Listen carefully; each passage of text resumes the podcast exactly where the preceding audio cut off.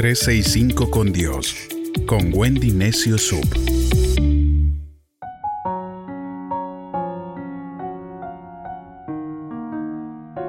...24 de enero...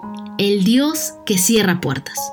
...todos sabemos que Dios abre puertas... ...es más, es algo por lo que siempre oramos... ...por puertas abiertas... ...hemos visto a Dios abrirnos puertas de favor puertas de ascenso, puertas de trabajo, puertas de oportunidades. Pero ¿qué pasa con las puertas cerradas? Las puertas que por más que oramos, no se abren. Hiciste una solicitud, pero no te contestaron. El préstamo no fue aprobado. Una relación de la que disfrutabas no salió bien y ahora terminaron. Nosotros nos desalentamos y sentimos que Dios nos ha decepcionado, pero no estamos mirando el cuadro completo. Quisiera que vivas con una convicción en tu corazón y es que Dios sabe el camino. Él es el camino. Y Dios conoce las calles sin salida. Nosotros no podemos ver lo que Dios sí puede ver. Hay algo que tú no ves el día de hoy, pero que Dios sí está viendo en tu vida. Gran parte de la fe consiste en confiar en Dios cuando ni siquiera entendemos el por qué las cosas suceden. Puede que Dios cierre puertas porque no es el momento indicado o porque las otras personas aún no están preparadas. Si Dios abre una puerta en el momento equivocado, las cosas no, no saldrían dentro de su propósito y dentro de su plan. Dios quiere lo mejor para ti. Entonces, cuando una puerta se cierra, es porque Dios nos está salvando de algo. Dios tiene algo mejor preparado para ti. No es accidente que algunas puertas estén cerradas.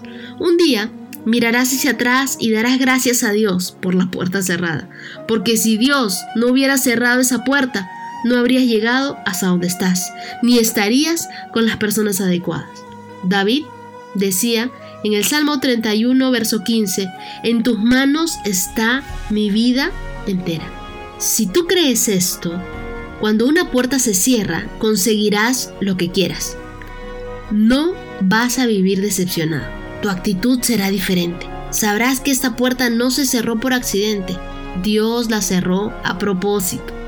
Mateo 10, versos del 29 al 31 dice, ¿no se venden dos gorriones por una monedita?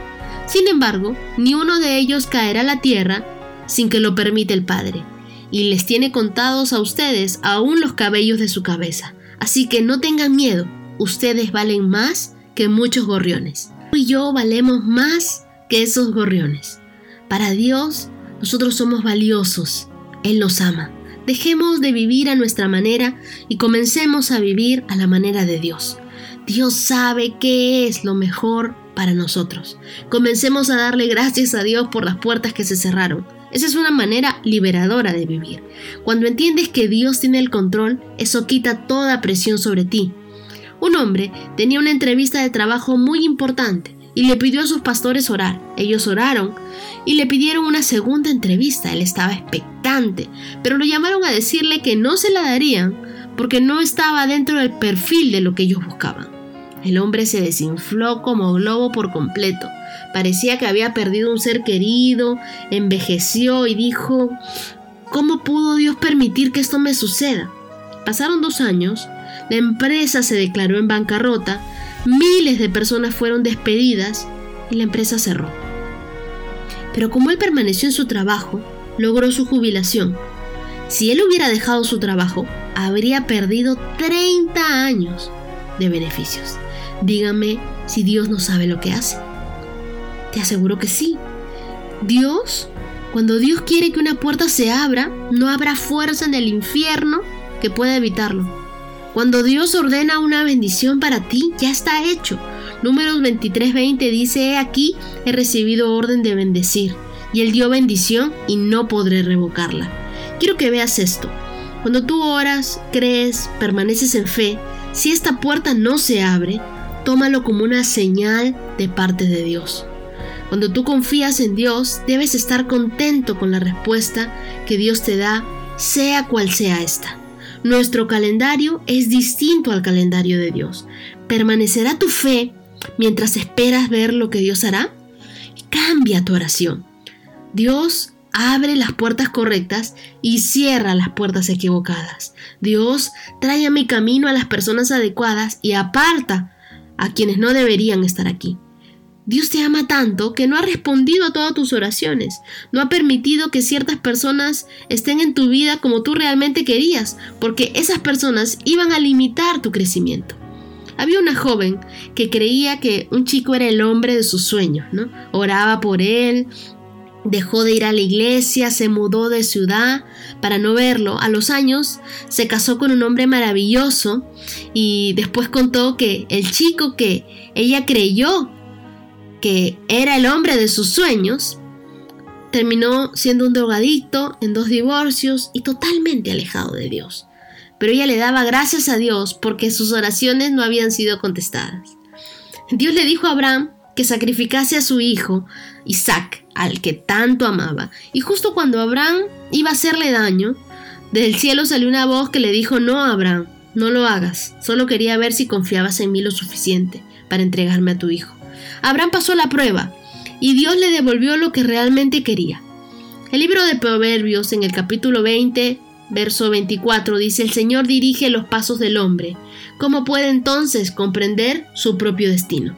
Si tú intentas solucionar todo lo que no sale como querías, vas a tener frustración y desengaño. Comencemos a descansar en Dios.